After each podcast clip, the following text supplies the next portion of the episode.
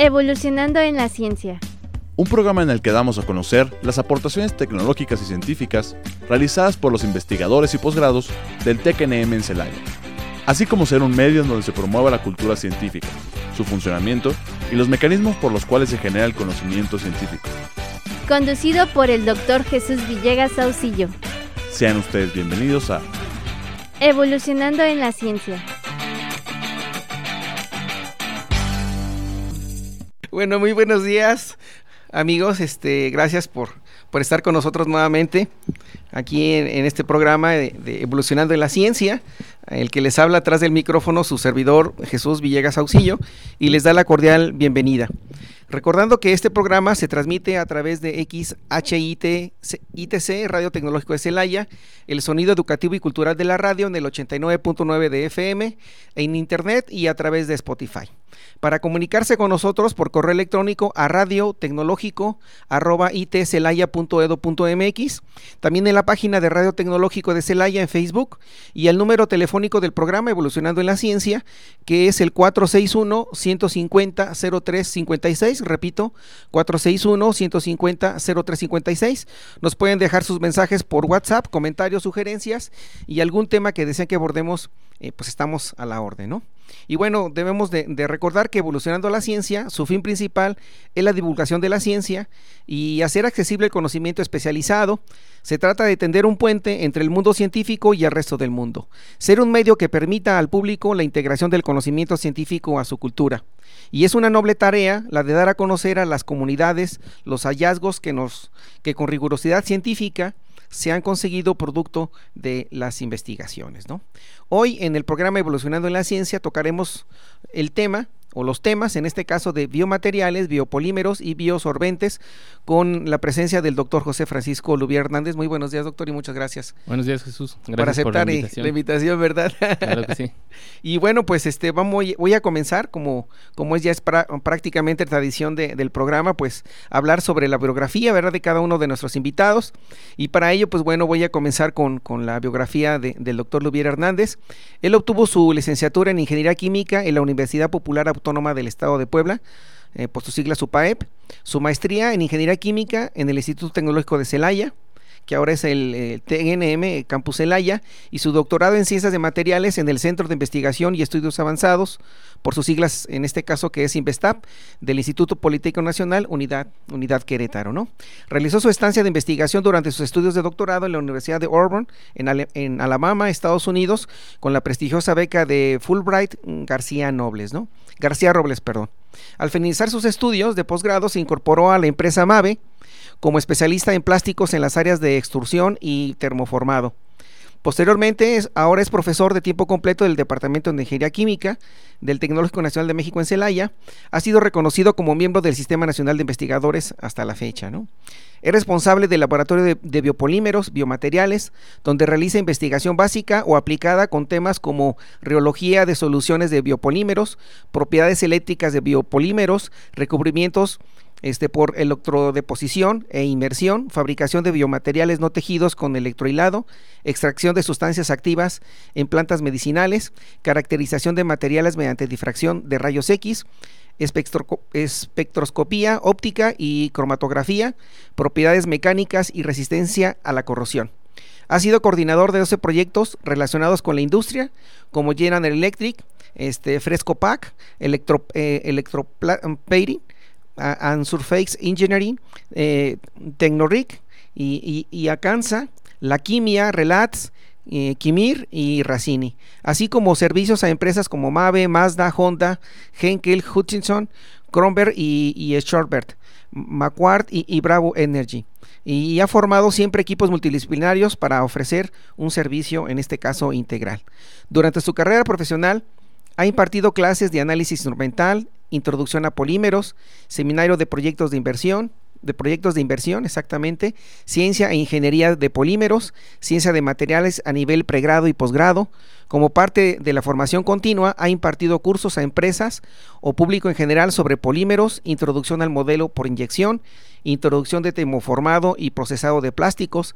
Ha sido responsable de proyectos de innovación y desarrollo tecnológico en conexión con industrias de la región beneficiadas con fondos gubernamentales como el Fondo Mixto Guanajuato Conacit, el Fondo de, Innovación de la Secretaría de Economía Conacit y el Programa de Estímulo a la Innovación en este, también del organismo del Consejo Nacional de Ciencia y Tecnología CONACYT.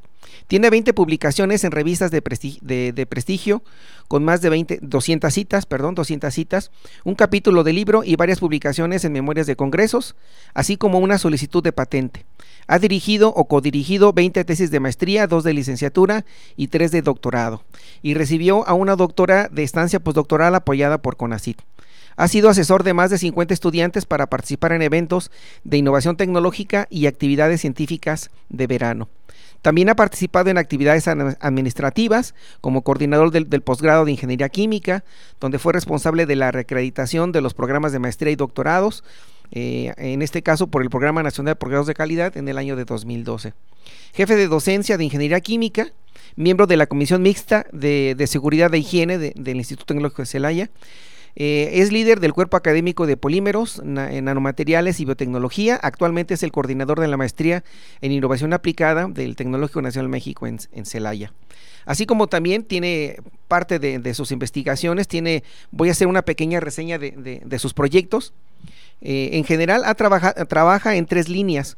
Una que tiene que ver con los biomateriales, donde se hace la preparación de películas, membranas o recubrimientos de biopolímeros o materiales híbridos para aplicaciones médicas ya sea en prótesis o en vendajes o en apósitos y también aplicaciones de la ingeniería de tejidos. Para esto se usa biopolímeros y técnicas de fabricación como electrohilado y, vaporización de solvente y diferentes técnicas de caracterización. Se incluye la obtención de aceites esenciales de plantas para incluirlos en los biomateriales y que se conviertan en materiales activos. Una derivación es utilizar estos materiales como empaques de alimentos en este caso. Otra línea de investigación es el uso de los biopolímeros o biomasa como el relleno o refuerzo en polímeros sintéticos que luego se caracterizan mecánicamente y se analiza su estructura. Aquí también estamos incursionando o se incursiona en elaboración de un bioplástico que sea procesable por técnicas como inyección o extrusión. Y finalmente, la, la otra este, parte de, esa línea de investigación es en la preparación de biosorbentes. Eh, para capturar metales pesados, en este caso en el agua. Aquí se analizan la capacidad y la eficiencia de los materiales para absorber materiales como el arsénico y cromo utilizado eh, las, las isotermas de absorción. Adicionalmente a, todo esto eh, resultan temas de ciencia básica que también hemos tratado como la interacción del, del quitosan o es el biopolímero que se utiliza con el solvente utilizando eh, reología y espectroscopía de impedancia eléctrica, lo cual también es un tema bastante interesante. Pues muchas gracias por, por este compartirnos su biografía. Doctor, le agradecemos mucho, la verdad, bastante extensa. Y la verdad, pues bueno, pues nuevamente agradecerle por, por estar aquí con nosotros en el programa. Gracias, Jesús. Y bueno, pues para, para comenzar parte de, esta charla, pues preguntarle, ¿no? veo que dentro de, su formación como tal es, tanto desde la licenciatura, la maestría y posteriormente el doctorado, su formación fue en química. ¿Por qué la química? ¿Por qué surgió ahí? Yo creo que siempre me gustó. Desde, pequeño muchas, en muchas biografías escucho que dicen cosas similares, ¿no? Y algo que me acuerdo es que tenía yo la idea de, de, fabricar moléculas, por ejemplo, ¿no? O sea, me acuerdo eh, que en algún momento pensar o imaginar que se podían diseñar en ese momento, pues, como medicinas o material, fármacos, pues, ¿no? Drogas o fármacos que conocemos en México con esa palabra, ¿no? Eh, y pues estaba yo muy pequeñito, entonces me imaginaba que se podía hacer, ¿no? Eh, influenciado seguramente por algunas, algunas series o alguna cuestión que veía yo en la televisión. Cuando ya iba a estudiar la licenciatura, eh, estaba indeciso entre estudiar ingeniería química o estudiar ingeniería ah, en agronomía. Porque también siempre me ha gustado la cuestión del campo. Y se ve reflejado, me parece, ahora con el asunto de los aceites y las plantas, ¿no? Sí. Este, siempre me ha gustado eh, la jardinería, por ejemplo. En todos los lugares donde, donde he vivido he sembrado árboles. O sea, yo te puedo decir que en mi vida he sembrado, no sé, más de 100 árboles fácilmente, ¿no? Muy sin, bien. Sin problemas. Entonces, este, al final me decidí por ingeniería química, por, según yo, porque nunca iba a encontrar trabajo en agronomía, ¿no? Pero pues está, estás muy, muy verde cuando escoges la, la carrera, ¿no? Pero al final me gustó y, y después descubrí que la ingeniería química, más que una ingeniería de reacciones, que es, que es muy importante y de hecho yo creo que es una de las cosas que nos permite Sí, incursionar en muchas áreas diferentes, como ahorita acabas de mencionar alimentos, sí. eh, medio ambiente, petróleo, por ejemplo, ¿no? Ingeniería química está muy relacionada al petróleo. Ahora podríamos estar más relacionados, y de hecho se está en el mundo, más relacionados hacia el asunto de las energías Sí, renovables, Exactamente, sí. materiales, pues es, es Sí, química, es química y física. Este, entonces, eh, cuando entré a ingeniería química y después, casi siempre por ahí del cuarto o quinto semestre, eh, hay una desbandada. Muchas personas se cambian a, Sí. a químico farmacobiólogo o a, o a alguna especialidad que sea más de química, o sea, más de laboratorio. Y ya otros se quedan que, que le, como que le entiendes Sí. y te gusta y te quedas, ¿no? Y al final del día yo podría decir que la ingeniería química es más la ingeniería de la separación de los, de los materiales, ¿no? Sí. O sea, la purificación. Las materias más importantes tienen que ver con cómo separar o cómo purificar compuestos y además las reacciones. Entonces, Sí. digamos, serían los dos tópicos que tienen que ver con ingeniería química. Pero si te metes a, a- a- a analizarlo a fondo, todo lo que se hace en el laboratorio pues también es ingeniería química porque es- haces una destilación pequeñita, no con columnas, haces extracciones, sí. haces reacciones. Entonces, en realidad puedes estar en, en los dos, le llamamos niveles, ¿no? A nivel Sí. laboratorio o a nivel industrial, ¿no? Yo creo que por ahí fue después, eh, me gustaba mucho, mucho, mucho y, eh, y decidí estudiar la maestría. Ok. Y en esa época, un profesor del Departamento de Ingeniería Química, el doctor Toño Rocha, era eh, consejero, pertenecía pues a la academia del- de la UPAEP, donde yo, Sí. donde yo estudié. Y entonces un compañero mío, eh, de dos años mayor que yo, se había venido a estudiar la maestría y unos eh, egresados de la maestría de aquí habían sido profesores en la universidad durante Ah, un semestre o dos semestres más o menos. Tuvieron mucha fama porque porque pues eran muy ru- muy rudos muy duros tuvieron mucha fama. Actualmente ellos se encuentran creo en el tecnológico de de Aguascalientes o en algún tecnológico del, del, del Durango me parece por ahí en el norte. Sí. Y entonces empezó el run run porque también La eh, fama, ¿no? la, la fama sí. Y, y bueno poner en, en la mesa de la situación pues era bien distinta porque obviamente no habían este ni celulares nada no o sea estamos hablando de casi la prehistoria aunque no, es- no es tanto no pero Sí, entonces saber que, que otros otras universidades o sea enterarte no era tan sencillo no creo al menos en mi experiencia pues no Sí, sí, claro. y entonces eso fue lo que me atrajo a- aquí a Celaya. Y pues ya ingresé a, a la maestría, estudié la maestría. Me cansé, o sea, ya, ya fue demasiado. Y entonces cuando salí no estudié el doctorado inmediatamente Sí. y me fui a trabajar a, a Mave, que recién la, la, la estaban abriendo aquí en Celaya. Sí. ¿no? Fue cuando llegó Mave a Celaya hace ya muchos años. Sí, y algunos, por no decir números, pero sí algunos. Ahora algo bien interesante es que todo esto que te digo de ingeniería química va más relacionado pues a procesos, a Así es. cuestiones de, eh, de separaciones químicas, mucho con el petróleo pues, ¿no? Sí, básicamente, sí. Eh, pero también puede ser para otros procesos, casi siempre con la industria química, pero en México la industria química pues es, es muy es muy escasa, ¿no? O sea, Sí. esto que se está hablando de la soberanía y todo, digo, no me quiero meter en política ni nada, pero la realidad es que las muchas sustancias pues no las podemos producir nosotros. Sí, Entonces, sí, procesos muy quien se proces- quien se especializa en estas áreas, pues no es que tenga mucho campo laboral, ¿no? Tampoco. Y curiosamente no llevamos materias de polímeros. Yo no llevé nada de polímeros ni en la licenciatura. Ni- ni en la maestría. Y llego a MAVE y en MAVE lo primerito del proceso es la extrusión del polímero. ¿no? La extrusión es un proceso por el cual se funde el polímero y se le da forma. Ok.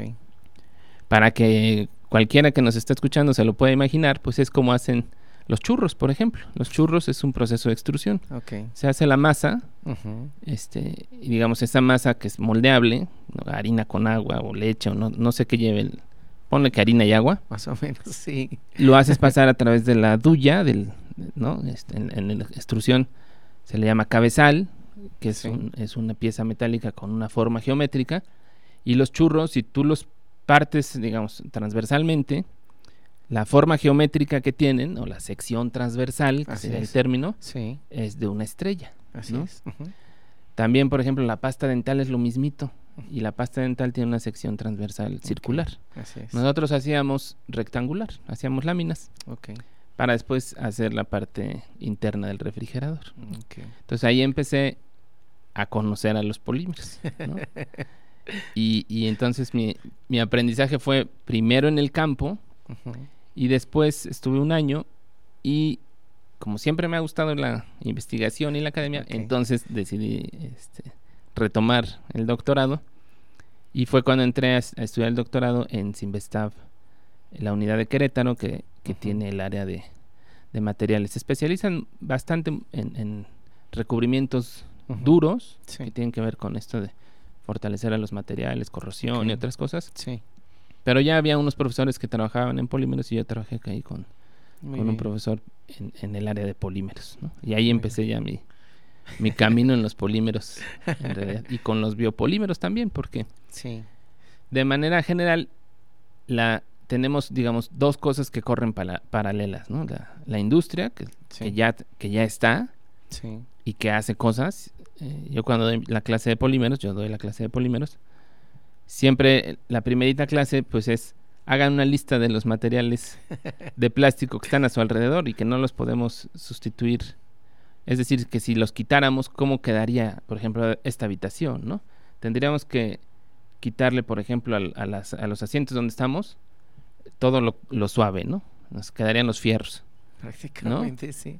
El micrófono que estamos utilizando tendríamos que quitarle algunas piezas, el cable quedaría pelado porque no tendría el plástico que lo cubre. Así es. La computadora pues no funcionaría porque tiene muchas piezas de plástico. Eh, tal vez tendríamos que quitar la chamarra si es que es de nylon o de poliéster. Así es. Eh, no lo sé, ¿no? No podríamos hacernos, eh, servirnos un, un vaso de, de agua, de refresco, porque el vaso es de plástico. Tendríamos que usar uno de vidrio. Y así hay muchísimas cosas en la vida que, que son de plástico. Y los plásticos en general, pues no es que sean eh, malos, malos, ¿no? No son los malos de la película. Los malos somos las personas que no lo sabemos utilizar, no sabemos usar los recursos y en general todos los recursos, ¿no? Ok. Entonces, hay muchos plásticos que son vitales. Si tú entras a un, a un hospital Sí, Está repleto de plásticos que son, pues, Sí. esenciales, ¿no? Protecciones, los mismos medicamentos. Sin embargo, los plásticos sintéticos que son originarios del, o sea, su origen es del petróleo, pues entonces se empieza a buscar sustitutos para los materiales. Y, a- y digamos, eso es a nivel industrial, pero a nivel ciencia, pues tenemos que estar trabajando en lo que se, en lo que se va a convertir en la industria de, de- dentro de 10, 20 años, ¿no? Así es. Un ejemplo que pueden ser los autos eléctricos, que yo te puedo decir que yo desde, desde pequeño como que se escuchaba que querían incursionar y, Así y ya se hacían competencias con paneles solares y cosas así. Y pues ahora los autos eléctricos son realidad y, y empiezan a ganar mercado, ¿no? Sí. Entonces son cosas que no cambian de un día para otro, van cambiando poco a poco, pero la parte de la ciencia básica, pues se tiene que hacer con años de anterioridad, o sea, con 20, 30, 40, Sí. 50 años atrás, ¿no? Entonces yo por eso también en la parte de la, de la investigación decidí empezar a, a estudiar a los, a los biopolímeros, ¿no? Polímeros de origen natural. Ok, perfecto. Pues muchas gracias. Y, y bueno, dentro de, de- de- todo esto, bueno, también surge algo, una, una, una pregunta, ¿verdad? La, la expectativa, ¿no? Eh, El por qué estudiar eh, o tu experiencia, ¿no? Y, y también va ahí la pregunta, ¿por qué estudiar el doctorado eh, en la univers- en la Universidad de Auburn, en Alabama? ¿Por qué esa institución? Bueno, muchas cosas suceden, ¿no? Eh, la estancia en Auburn eh, fue por un proyecto en común que tenía mi asesor de Simvestav Ujú. con un profesor de que estaba en ese momento en la Universidad de Auburn. ¿no? Ok, Entonces se, se van acomodando las, las cosas. las piezas, que había sido su compañero en el doctorado cuando él estudió en la Universidad de Texas. Ahora este doctor está en, la Universidad de, Virginia, Virginia Commonwealth University, me parece que se llama. Y este, digamos, si fuera ahorita, pues me iría a Virginia, ¿no? O, si hubiera conseguido una beca con otro profesor. O sea, muchas cosas también van, van emparentadas con, con situaciones que se, que se acomodan, ¿no? La otra es buscar, o sea, una opción es buscar. Pero yo estaba estudiando aquí, entonces fue una estancia. Pero cuando, cuando quieres hacer un doctorado en el extranjero o un postdoctorado, así es. Puedes buscar también, eh, lo más recomendable es buscar, digamos, a un, a un investigador y a un grupo de investigación que esté liderando cierta área, ¿no? Ok. Eso sería, eso sería interesante. Ok, perfecto. Bueno, y dentro de otras preguntas, eh, por ejemplo, ¿cómo fue el, proceso de obtención de esa beca de, de Fulbright García Robles? Si nos podías comentar ahí. Pues mira, yo, yo tenía beca de CONACIT. Sí. Entonces, eh, existen unas becas que se llaman becas mixtas. Y cuando sales al extranjero, eh, te hacen un cambio de, o sea, aumenta un poco la beca y te depositan en dólares, ¿no? Así es. Pero sí, sigue siendo una beca cortita, porque en Estados Unidos los, los, costos de vida son muy distintos a, los costos en México, Así es. Entonces empecé a buscar y, buscando, pues, ahí, ahí sí ya existía internet, ya no estamos hablando de, la antigüedad, ¿verdad? claro. Este, di con esta beca García Robles, la empecé a revisar y tienen un tienen varias. De hecho, hago el anuncio que ahorita está abierta la convocatoria ah, para las para las becas. Eh, Comexus se llama la página, comexus.org me parece, punto .mx. ustedes pónganle Comexus y les va a aparecer, ¿no? Y hay varias eh, varios niveles, y había nivel de, de, digamos como para una estancia de alguien que está estudiando, se llama Visiting Scholar. Había estancias para profesores, ya, o sea, un profesor que ya trabaja, por ejemplo, ahorita yo podría aplicar a la misma beca para estar en una estancia, por ejemplo, ¿no? Hay varios, había varios niveles, había también becas, hay becas para profesores de inglés o de español, ¿no? Fulbright fue un senador en Estados Unidos que hizo convenios con muchísimos países. entonces hay becas. Cuando yo llegué nos juntaron a los, a los becarios. Entonces ahí me hice amigo, por ejemplo, de un español que venía con la beca Fulbright con España, ¿no? No, es, no es García Robles. La beca Fulbright García Robles es con México, ah, nada más. Y García Robles, Alfonso García Robles, también creo que fue senador en México, o, estuvo en el gobierno en algún puesto de senador o, diputado. Y trabajó mucho para hacia, hacia un tratado, lo acabo de leer y se me, se me olvida, para eliminar las armas nucleares eh, no sé si en América Latina o en América o no. Sí. Y obtuvo el Premio Nobel de la Paz, es uno de nuestros premios Nobel mexicanos poco conocidos realmente, ¿no? Porque casi siempre los relacionamos a los ¿no? a los escritores así. Así es. Este o a Mario Molina, que es el Premio Nobel de química. Sí, exactamente. Entonces Alfonso García Robles eh, hizo hizo ese trabajo y entonces esta beca pues lleva su lleva su nombre, ¿no? Entonces ya estuve buscando, hice mi aplicación fue un proceso bien largo porque eh, a, propósito ahorita del virus, del coronavirus, me pidieron que, llevara un esquema completo de vacunación en esa época, sobre todo de tuberculosis. Tuve que vacunarme contra la tuberculosis que nuevamente porque se, entiendo que, nos vacunan recién nacidos, pero exactamente, sí. Me pidieron que la que la volviera a aplicar. Y entonces ya entré entré a Estados Unidos con una beca de estudios y con este esquema de vacunación. Este, curiosamente, ¿no? Ahorita, eso me vino a la memoria ahorita que estamos con lo del, con lo del coronavirus, ¿no? y, y, pues es una beca que, que, que es este pues prestigiosa y, y, y, buena, una, una buena beca también, ¿no? Sí, como no, no, no, no tan fácil. curiosamente la beca mixta, el año que yo me fui a Estados Unidos, no salió la convocatoria, ¿no? O sea, tristemente sí, este, los eh, la continuidad de los programas en México, todos sabemos que no es, no es nuestro fuerte, ¿verdad? Entonces, el año anterior un compañero había tenido la beca mixta, el año que yo apliqué no salió, ¿no? No salió, simplemente no la publicaron, ¿no? Y estuve hablando con ACID, que estamos esperando, que se reúna el comité, que todas las, las excusas que puedas saber, hasta que un día el, señor este me dijo, ¿sabes qué? Creo que no va a salir, ya estaba acabando el año, ¿no? pues no, pues no, no salió, ¿no? No salió, pero pues yo por fortuna tuve la beca la otra beca. Y al otro año salió la beca mixta. O sea, justo en ese año.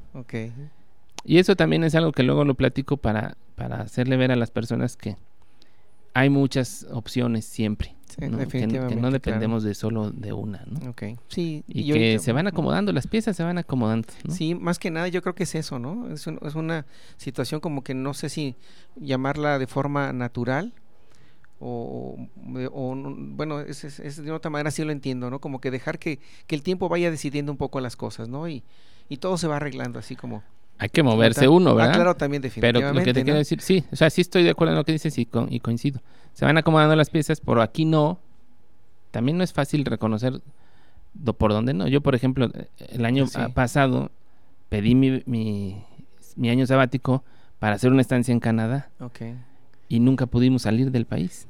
No se hizo, ¿no? Sí, por las condiciones. Por las pues, condiciones. Y entonces eh, hay, que, hay que ir comprendiendo el entorno y, aceptando y, aprendiendo también en el camino. No es sencillo, ¿eh? Tampoco, porque te quedas luego así como que ¿por qué, ¿por qué no suceden ciertas cosas? Pero poco a poco vas entendiendo y vas y vas dando, este, le vas dando sentido a las cuestiones. Y si crees en Dios, pues ya también ahí le metes este, este componente que bueno, pues es, es es por donde deberíamos de ir, ¿no? Así también parte de, ¿no? Ok, pues muchas gracias por por este por responder las preguntas. Y bueno también este eh, surge surge la pregunta aunque bueno ya ya nos has comentado un poquito ya nos ha comentado en relación a algunos temas pero por ejemplo eh, cómo se podía definir estas palabras no eh, un, tanto cambiando el tema de un biomaterial de un biopolímero de, de, la parte de la biomasa o del biosorbente cómo cómo cómo se podrían definir o aunque bueno, ya no comentabas, al comentado algunas aplicaciones, ¿no? Mira, un biopolímero es un polímero natural, de origen natural. Un plástico, vamos a llamarlo así. Bueno, vamos. Si es lo correcto. Si quieres, si quieres que, empecemos a dar clase, podemos Bueno, no tanto, pero, pero, sí como que plástico. Para, que nuestro auditorio de una otra manera pues nos pueda... a mí siempre me ha gustado, yo también siempre he dicho, tú por ahí mencionaste que damos clases o, cursos también hacia afuera. Hacia afuera, He participado varias veces en la semana de Ah, en la Semana de Cultura Laboral, que es, el TEC de Celaya siempre ha estado involucrado y ha sido sede. Y, hemos dado cursos de inyección de plásticos, por ejemplo, es el que más damos. Porque la inyección de plásticos es el, proceso que más se utiliza. Entonces, tiene sentido dar ese curso. Y hemos tenido alumnos eh, que, que, que, no han cursado, por ejemplo, ni la primaria o la secundaria. Y entonces yo siempre les digo, porque en primer lugar, lo más importante es que todas las personas tenemos las mismas capacidades. Claro que si yo, le, yo vengo y le echo un, una platicadita con puras palabras y términos extraños, pues no me va a entender nada. Entonces, lo que yo siempre digo es, expliquemos con un ejemplo cotidiano y después metamos los conceptos con las palabras que son. Las palabras todas tienen un origen, es algo también bien interesante. Y todo el mundo nos va a entender. No importa que no hayan terminado la primaria. Finalmente, sigues, sigue avanzando la vida y seguimos aprendiendo, ¿no? Entonces, un plástico es. La palabra plástico significa que es moldeable. Okay. Entonces, siempre lo relacionamos con, con estos materiales que son desechables, ¿no? O sea, con la botella de refresco, con el vasito desechable, etcétera, ¿no? Pero en realidad muchos materiales tienen una propiedad que se llama plasticidad. Entonces podemos deformarlos y si tú ves un automóvil de, lámina, o sea que las, partes externas del automóvil son de lámina y si tú te pones a ver, pues no son láminas rectas, tienen formas. Así es. ¿No? Tienen, están, están este, moldeadas y eso se hace con ciertos procesos eh, de, de, manufactura, que es de fabricación, en donde deforman la lámina y, por plasticidad le pueden dar esa forma a un metal. Bueno, vamos a, vamos a continuar unos cuantos minutos más con, la charla aquí con el doctor, con el doctor Bier, y este, bueno, vamos en, un momento a, unos pequeños este, anuncios que son parte de, de la estación de radio. Continuamos, gracias.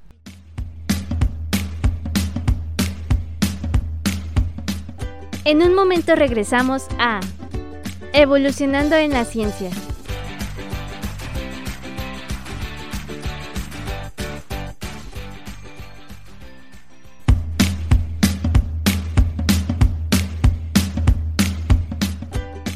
Estamos de regreso en Evolucionando en la Ciencia.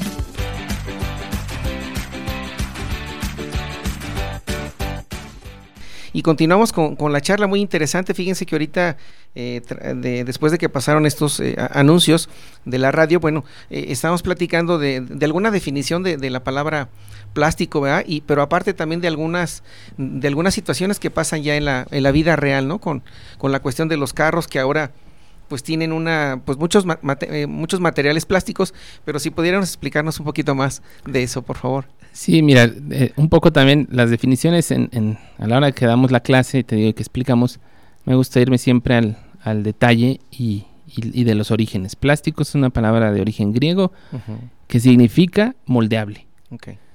Entonces ahí de pronto entramos en, en cortocircuito porque decimos, ¿cómo moldeable? Pues, ¿no? Con los plásticos que conocemos, pues sí tiene sentido, porque tienen diferentes formas.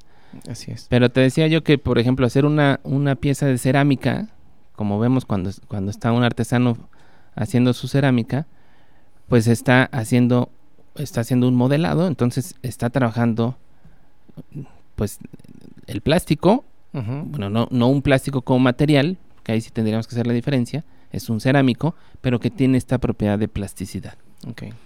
Y claro, hay otros procesos, después se mete al horno y queda rígida. Sí. Platicábamos de los automóviles y también de la palabra plástico como en algún momento, tal vez en los 70s, en los 80s, que la palabra plástico significaba algo de, baja calidad o, de, o, chafa, ¿no? En, México diríamos es chafa. Primero porque el origen, el origen de los plásticos, al menos en este lado del mundo, en, Estados Unidos, precisamente fue sustituir el marfil de las, de las bolas de billar por otro material y así se creó el acetato de, de celulosa o el nitrato de celulosa. Creo que el nitrato de celulosa. un derivado de un, de un plástico, de un polímero natural, perdón. Pero se juntaba con otros químicos y ya se le podía dar forma y entonces ya era moldeable, entonces ya era plástico. Y entonces empezó la palabra plástico. Entonces como sustituía a otros materiales, que viéndolo en retrospectiva, qué maravilla que hubiera un plástico que sustituyera el marfil de los elefantes. Así es. Ahora lo vemos por todo lo que implica, en ese momento pues era como despectivo, era decir, ah, es que no es de marfil, es de plástico, es, chafa, ¿no? Y eso se nos heredó mucho, mucho, mucho lo fuimos heredando, lo, de plástico, la joyería de fantasía, por ejemplo, ¿no? También, sí. Entonces hay, hay muchos conceptos en donde hemos ido dando nuestra propia interpretación a las palabras. Okay. Lo cual no está mal. La cosa es entenderlas. Así es. Para, para que nos queden los conceptos bien claros. Entonces, un plástico, por ejemplo, en un automóvil, que cada vez se están utilizando más los materiales plásticos y ahora los bioplásticos también, varias compañías de automóviles están, están incursionando, tiene algunas ventajas. La primera, que es la que siempre se anuncia, es que se hacen más ligeros. En lugar de transportar una masa, que es el automóvil, de, mil kilos, pues ahora transportas una masa de 800 kilos. Entonces el litro de gasolina te va a dar más kilómetros.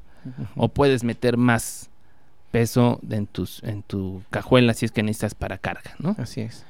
Entonces empieza a haber este tipo de ventajas por utilizar los materiales plásticos. Y además, desde el punto de vista de la seguridad, los automóviles cada vez, allá hay muchísima ya tecnología, se diseñan para que el habitáculo, que es, es algo que yo aprendí recién ahora con los proyectos con la industria, el habitáculo, el habitáculo es donde nos subimos en el, en el auto, donde, donde las personas están.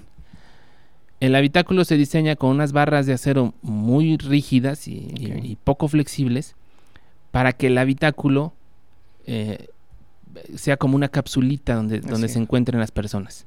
Incluso, por ejemplo, toda la parte del motor tiene también unas piezas para que si hay un impacto de frente, el motor se vaya hacia abajo, no hacia el frente, no hacia, no hacia las personas, sino hacia el piso.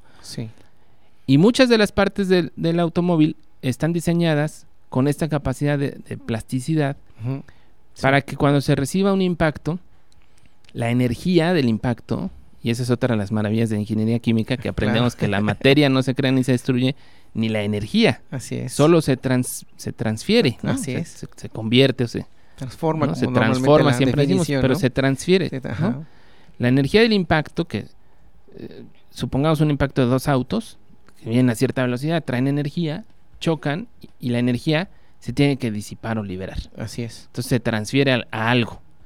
Si el impacto fuera rígido, que, como era con los coches antiguos de los 50 y los 60, los 40, el automóvil pues tal vez no sufre mucho, ¿no? Digamos, el, no sufre daños. No sufre daños de, de, lastimarse, pero la energía la transfiere y la transfiere a los, a, los que están manejando el coche, al conductor. Y entonces el conductor puede salir disparado y con la misma energía y sufrir un golpe muy severo y pues fallecer, ¿no? Sí. Entonces ahora la intención es destrozar el automóvil, deformarlo, que absorba la energía del impacto, de tal manera que el habitáculo, esta, esta capsulita que se está formando ahí, permanezca pues lo más posible intacta. Así es. Claro que no se pueden considerar todos los todos los eventos que pueden suceder. Sí, claro. Pero yo creo que todos hemos visto últimamente, eh, por ejemplo, fotos de alguien que te dice, es que choqué. Y te enseñan la foto del, coche, cómo quedó, y dices, bueno, ¿y, no te pasó nada? No, no me pasó nada, ¿no? O sea, tal vez un golpe o algo así, pero ni siquiera tuvieron que llevarlo al hospital, trasladarlo en ambulancia, por ejemplo, ¿no? Pero el coche fue pérdida total, porque así están diseñados ahora, utilizando los conceptos que, vamos conociendo, que vamos aprendiendo. ¿no? Sí, definitivamente. Sí, y bueno, y también eso se puede aplicar a, por ejemplo, podemos hablar un tanto en, la, en, el caso de la industria de, de la parte de de los astronautas, ¿no? Aeroespacial, ¿no? Que también... Lo aeroespacial. Es una, es una, parte...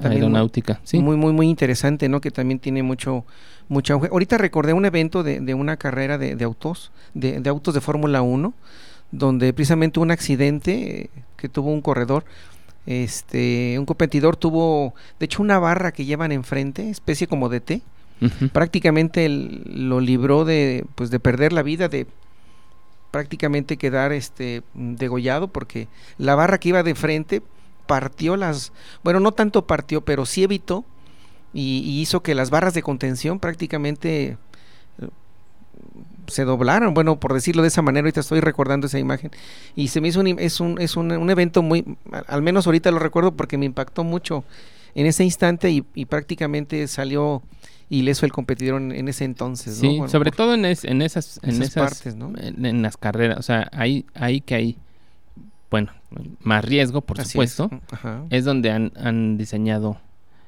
digamos que de ahí se, se han derivado muchos de estos eh, diseños, de, cómo proteger a los conductores hacia los automóviles ya de uso cotidiano. Así es. Ok, bueno, pues vamos a, continuar. La verdad el tema está muy interesante y podemos seguir platicando todo el tiempo. Yo puedo estar aquí cinco horas. pero bueno, el tiempo, el tiempo también está este un tanto, pues de manera así muy, muy, muy, este, ¿Te platico lo que estamos haciendo ahorita en el laboratorio? Sí, de hecho que tiene que ver, ese es con parte del, proyecto de la convocatoria, ¿no? Que tiene que ver con la parte de la aplicación de la preparación y caracterización, ¿no? De, materiales a base de quitosan. Mira, nosotros utilizamos quitosan, que es un polímero de origen natural, que se deriva de otro polímero que se llama quitina, que muchos confunden con queratina. La queratina es otra cosa que está en las uñas y en el pelo. Es una proteína la quitina es un polímero que es un polisacárido. Que de pronto tal vez son palabras que nos resuenan y dices, ¿qué es eso? Bueno, polisacáridos, poli son muchos sacáridos azúcares. O sea, son cadenas largas de unidades de glucosa. De hecho, es, una glucosamina o glucosamina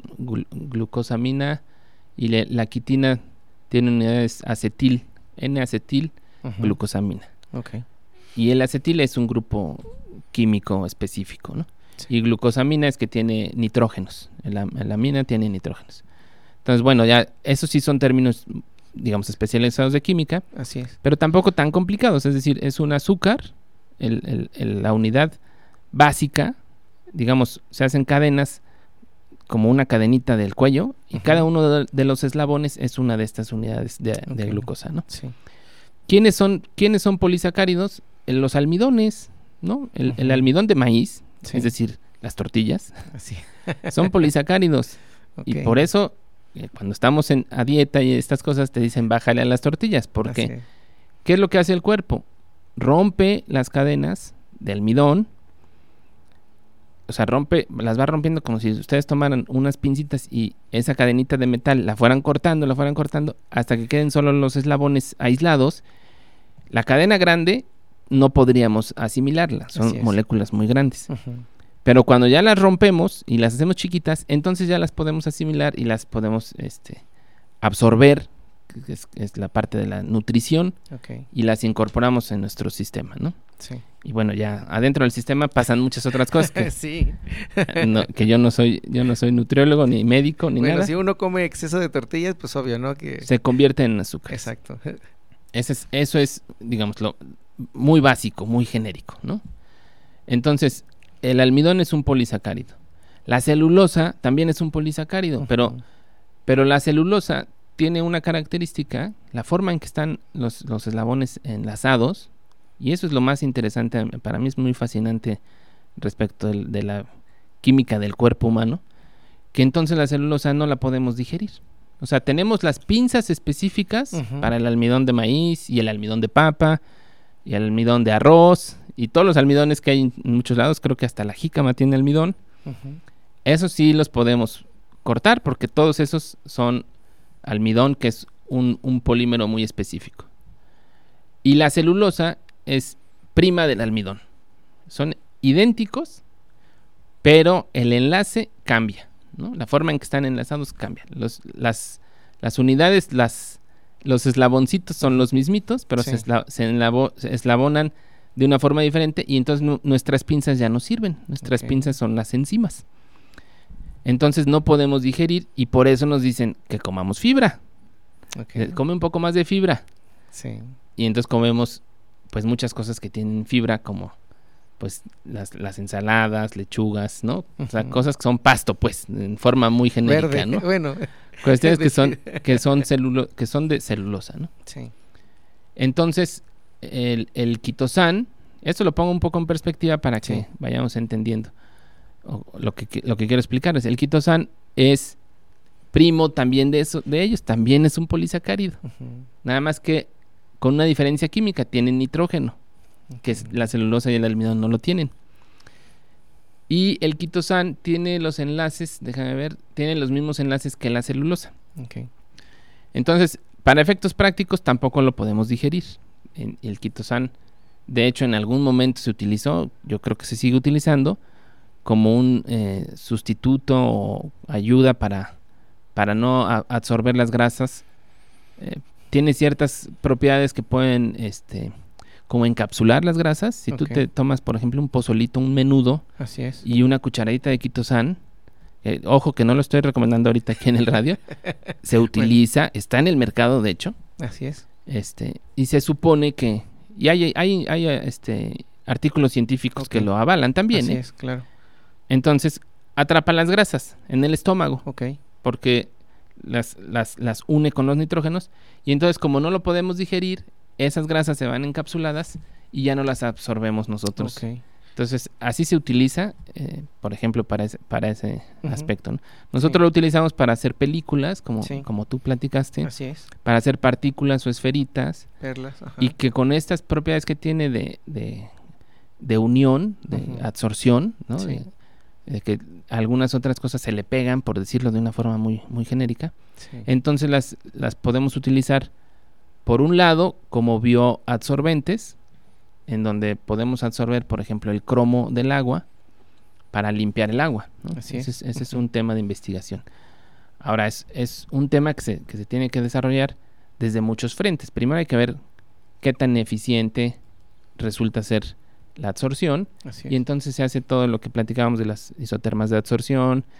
También podemos probar diferentes estructuras, podemos probar películas, nanofibras que fabricamos con una técnica que se, llama electrospinning. Sí. ahorita tal vez en los últimos 10 minutos platicamos un poco más de eso. Ajá. Este, y entonces cambiamos nosotros la forma que tienen las, los materiales, es el mismo material, o lo podemos mezclar con otro polímero, y entonces, pues ya de ahí tenemos para estudiar muchísimas oportunidades, ¿no? Entonces evaluamos si puede absorber el cromo, el arsénico, eh, algunos eh, metales pesados que hemos eh, detectado, en particular que hay en, el agua que extraemos en el estado de Guanajuato. Ah, esa es, otro, esa es digamos, la justificación de estos materiales. De ese, proyecto. Bueno, una, comentarte, ¿algún correo electrónico o alguna página donde se puedan eh, dirigir algunos estudiantes o alguna persona que quiera un poquito saber un poquito más de esta información. Por favor. Bueno, lo más fácil es que escriban mi nombre. Eso mi hijo de siete años lo hizo. José Francisco Louvier Hernández. Y les va a salir mi, mi página que está aquí del tecnológico. El perfil de Facebook y de LinkedIn. Okay. Este, porque llega y me dice, eres famoso, sales en internet. Le digo, pues no soy famoso, pero hay que publicitar ahí lo que hacemos. Exactamente. Y el correo, que sería igual francisco.louvier arroba itcelaya.edu.mx. Sí, lo, Louvier para la auditoría es con la es con U. Es con, V. con V o V de vaca, que normalmente así lo, lo es hemos. con V. Lo hemos, este, lo, hacemos la referencia básicamente, ¿no? Pero que también son cosas que han evolucionado, porque antes era o B grande y B corta, o B de burro y B de vaca.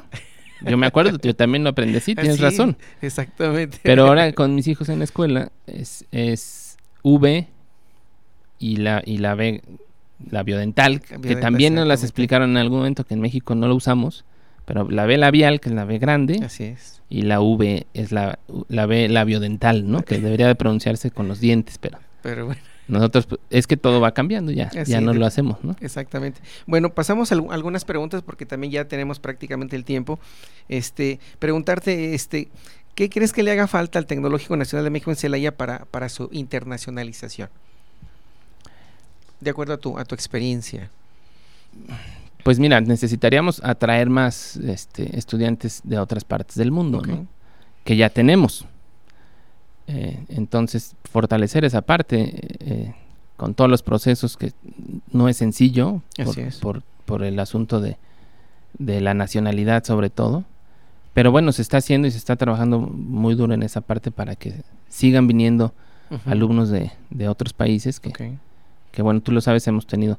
En ingeniería química tenemos sobre todo cubanos. En la maestría de, de innovación no hemos tenido extranjeros, pero ahorita hay dos cubanos que, que están interesados. Muy bien.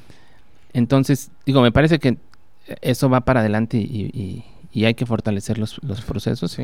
Ahora, sería interesante que nos, que nos llegaran alumnos de países eh, avanzados, pues, ¿no? No estoy diciendo que Cuba sea un país atrasado, sino que en lugar de que sea, porque México siempre se ha reconocido como el, la, puerta de América Latina. Y creo que eso nos da todas estas ventajas de que la gente quiera venir a México. es. algo que ya está implícito. Sí. ¿Cómo hacer para que venga un estudiante, no sé, de España, por ejemplo, ¿no? Así es. O de Corea. Bueno, ya es más difícil el idioma, ¿no? Pero pero igual sí en los intercambios que se han dado. No, eso eso sería tal vez una vez fortalecido todo el asunto de lo que ya tenemos, el siguiente paso, ¿no? Sería sería muy interesante también. Perfecto. Ok, muchas gracias. Y otra, bueno, que te comentaba en relación, este, eh, ¿cómo aprecias tu trabajo de investigación? bueno, ya nos comentaste en beneficio de la sociedad que ya nos, nos mencionaste algunas cosas, ¿no? En la cuestión del, del agua, de extraer el cromo, algunos metales del agua, no sé, sería como tal. Mira, algún caso, pero... Creo que no es sencillo y no es claro verlo. Ok. Porque la ciencia básica, como ahorita decíamos que tenemos que trabajar 40 años antes de que eso llegue a la luz, ¿no? sí. O más. Nos dije 40 por decir un número, pero hay, hay cosas que se descubrieron hace 50 años. Sí.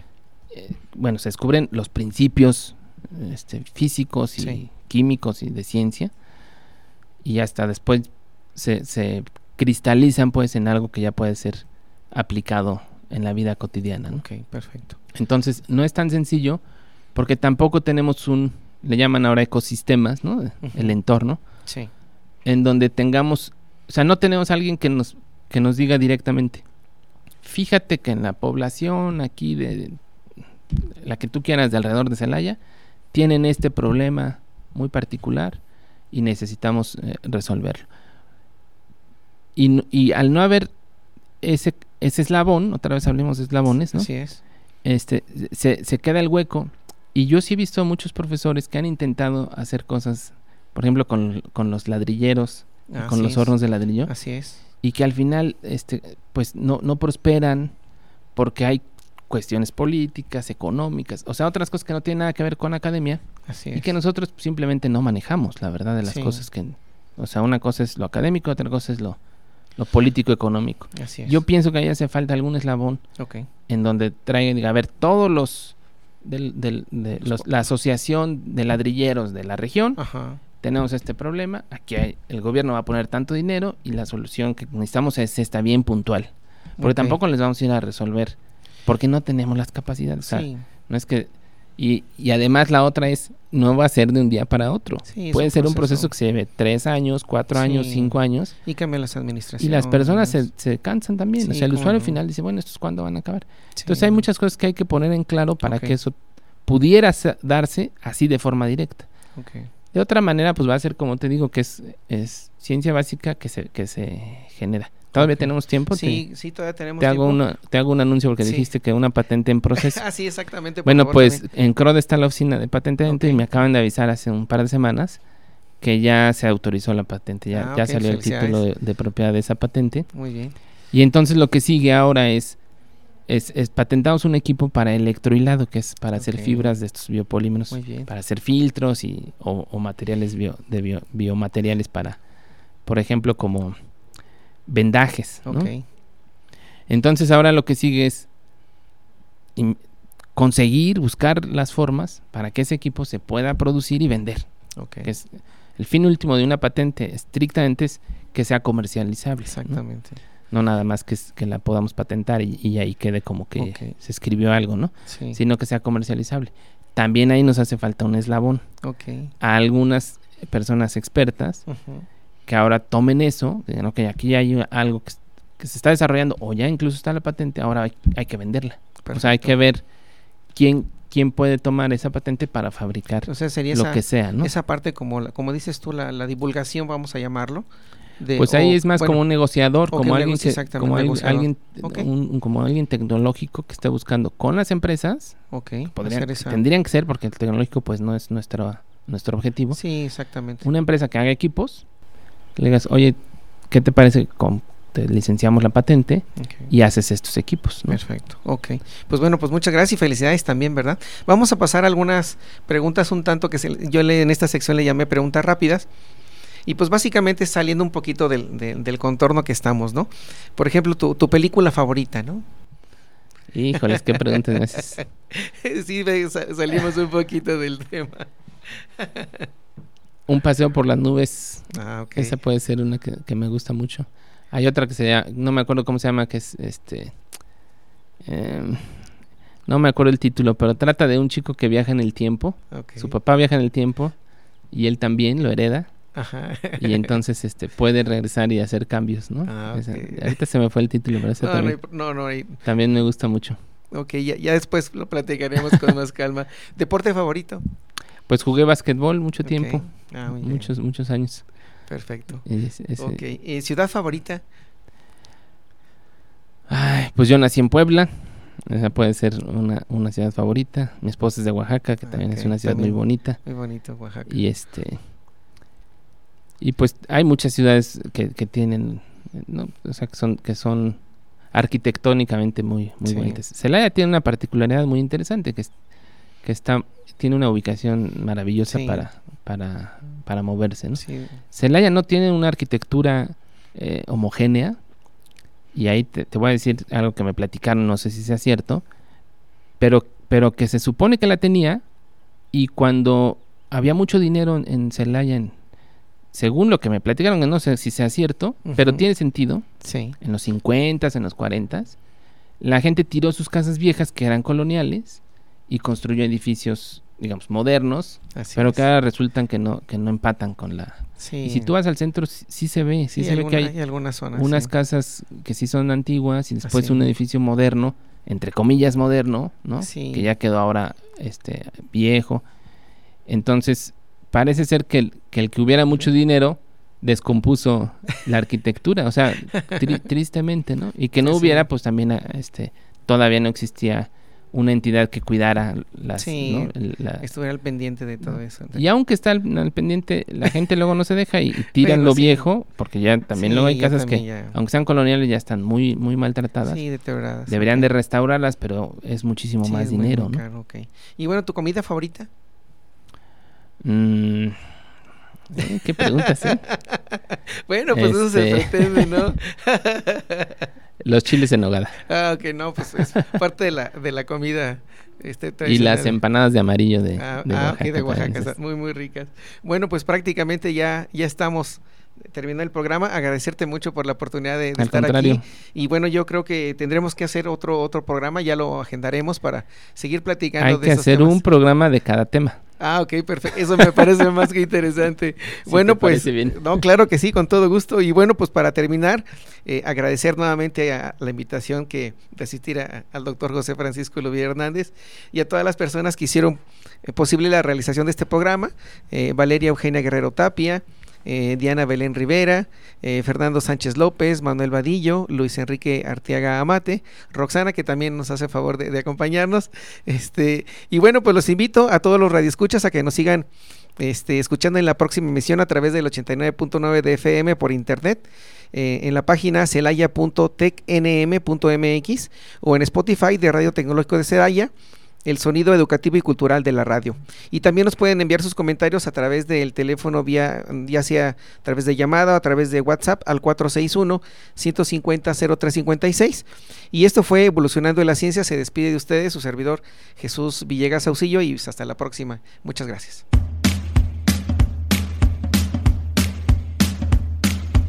Evolucionando en la Ciencia. Escúchanos en el próximo episodio a través de Radio Tecnológico de Celaya, el sonido educativo y cultural de la radio.